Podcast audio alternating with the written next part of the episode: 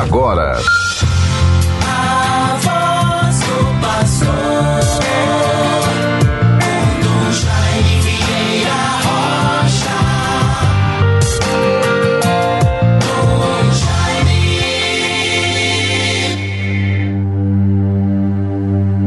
Não me abandonei jamais, Senhor meu Deus, não fiqueis longe de mim.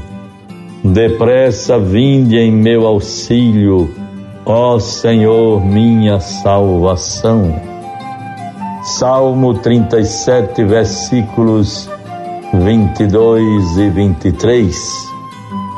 Meus bons ouvintes todos, rezo, peço a Deus, recomendando a todos que nos acompanham neste momento, se estabelece durante o dia de hoje, nestes horários em que vai ao ar este programa, A Voz do Pastor. Se estabelece assim, portanto, um momento de comunhão eclesial, de proximidade, de fé, de fraternidade. Estamos juntos através deste programa. E assim me faço presente com muita humildade e confiança, me colocando diante de Deus, da proteção da Virgem Maria, recordando, me lembrando, rezando por tantas situações que nos são recomendadas, situações de sofrimento, mas também de ação de graças, de alegrias. Sobretudo, ressalto a carência, a falta de mais proximidade. Oxalá, como seria bom que pudéssemos reparar, revisitar, reaproximar-nos de tantas pessoas que durante esses dois anos de pandemia certamente nos distanciamos, ficamos longe.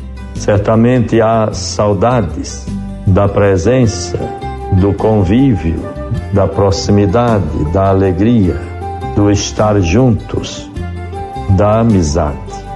Tudo isto são valores que permanecem.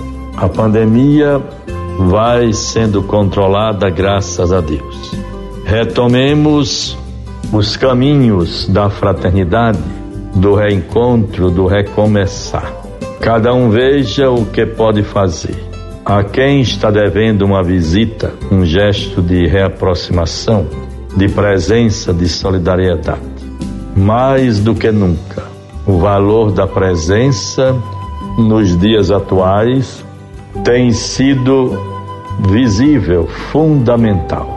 E assim que esta presença essa presença de que falamos se revista de luz, de amor, de compaixão, de esperança, de solidariedade.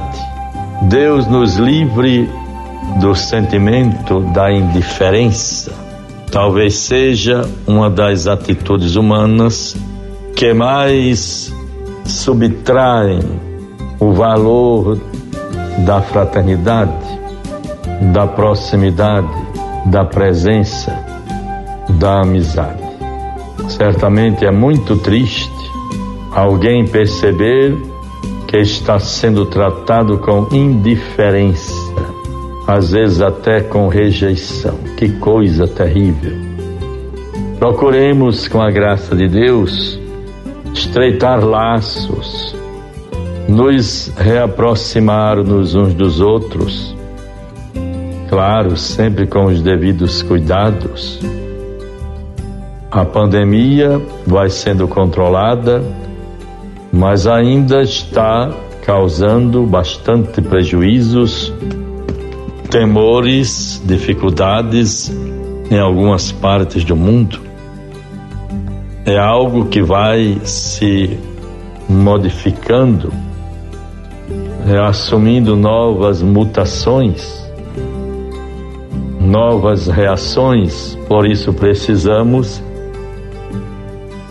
valorizar o máximo o monitoramento, o cuidado com a higiene, os, os hábitos importantes que assumimos e que certamente vieram para ficar nesse tempo da pandemia. Procuremos bons ouvintes. Nesta quarta-feira, 16 de março de 2022, procuremos ter a certeza, ao começar mais um dia, durante as atividades do dia que está no seu transcurso normal, caminhando para o seu crepúsculo, procuremos fazer com que a nossa vida seja proativa, marcada pelo desafio de vencer, sempre com criatividade, encorajamento, superação de si mesmo indo adiante, para vencer, para se alegrar, para viver. Deus nos seja propício. Isso é muito importante. Deus nos ajude com Sua graça a sermos perseverantes no sentimento de oração, de fé, aos nossos hábitos religiosos. Tantas pessoas que vão à igreja, a cada dia que fazem a sua visita ao Santíssimo, que rezam. Há também o gesto da oração permanente. Eu tenho que me revestir da minha condição de cristão, uma pessoa de fé, católica. Em todos os momentos devo agir, sentir, viver como cristão, como filho de Deus, como irmão uns dos outros. Em tudo vamos vencendo, vamos tendo esperança, graças de Deus. Procuremos com muita confiança, bons ouvintes, fazer com que o dia de hoje seja realmente abençoado, vençamos todo tipo de desafio e tenhamos esperança. Tenhamos esperança. Vamos juntos viver este desejo de crescermos na prática das boas obras. Ó Deus, conservai constantemente vossa família na prática das boas obras. E assim como nos confortais agora com vossos auxílios, conduzi-nos aos bens eternos. Que bonito, que súplica tão profunda, cheia de confiança no amor, na misericórdia, no poder de Deus. O evangelho de hoje é de São Mateus 20, 17 a 28. Subindo para Jerusalém durante o caminho, Jesus tomou à parte os doze. Nisso aproximou-se a mãe dos filhos de Zebedeu com seus filhos e prostrou-se diante de Jesus para lhe fazer uma súplica. Perguntou-lhe ele: Que queres? Ela respondeu: Ordena que estes meus dois filhos se sentem no teu reino, um à tua direita e outro à tua esquerda. Jesus disse: Não sabeis o que pedis. Podeis vós beber o cálice que eu devo beber? Vejam, bons irmãos e irmãs.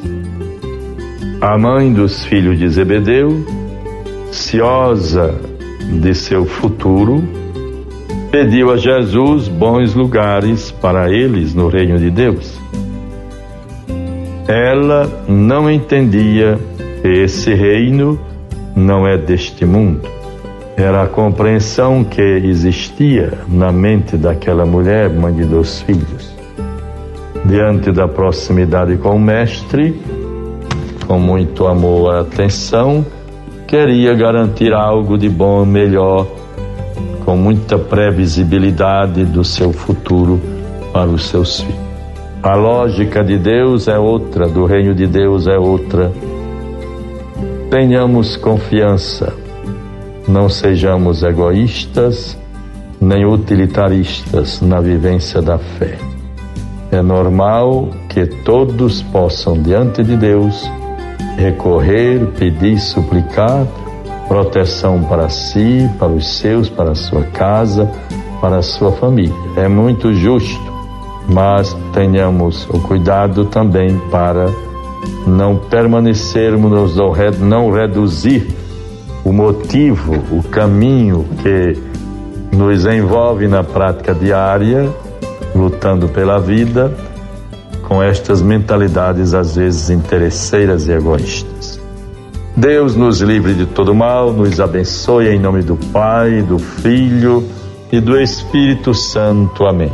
Você ouviu a voz do pastor com Dom Jaime Vieira Rocha.